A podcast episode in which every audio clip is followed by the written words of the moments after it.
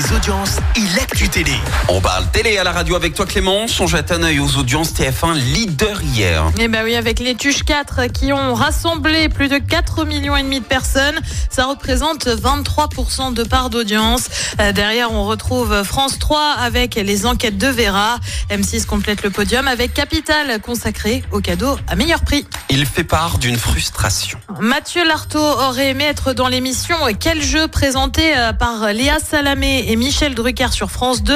Le talk aura lieu tous les jours et fera le point sur les épreuves de la journée des jeux, hein, bien évidemment, et les résultats également. Une émission qui ne se fera donc pas avec Mathieu Lartaud qui avait fait son grand retour pour la Coupe du Monde de rugby après six mois d'absence suite à une récidive de cancer et à son amputation de la jambe.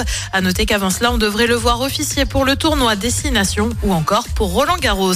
Et puis c'est le retour d'une émission avec Karine Le Marchand sur M6. Alors non, c'est pas l'amour est dans le pré, mais bien une ambition intime qui revient donc sur la chaîne. On n'a pas la date précise, mais par contre, on a déjà les quatre prochains invités. Il y aura notamment le ministre de l'Intérieur Gérald Darmanin ou encore Sandrine Rousseau-Desverts, Fabien Roussel du Parti communiste et Jordan Bardella du Rassemblement national. Une ambition intime, ça attire en moyenne 3 millions de personnes. Et le programme ce soir, c'est quoi? Et bien sur TF1, on continue avec la magie de Noël. Hein. C'est coup de foudre en cadeau de Noël. Sur France 2, la série L'Art du crime. Sur France 3, La fille au bracelet. Et puis sur M6, une émission qui peut nous battre? C'est à partir de 21h10.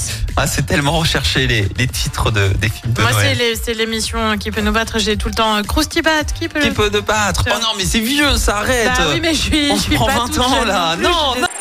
Écoutez en direct tous les matchs de l'ASSE sans coupure pub, le dernier flash info, l'horoscope de Pascal et inscrivez-vous au jeu en téléchargeant l'appli active.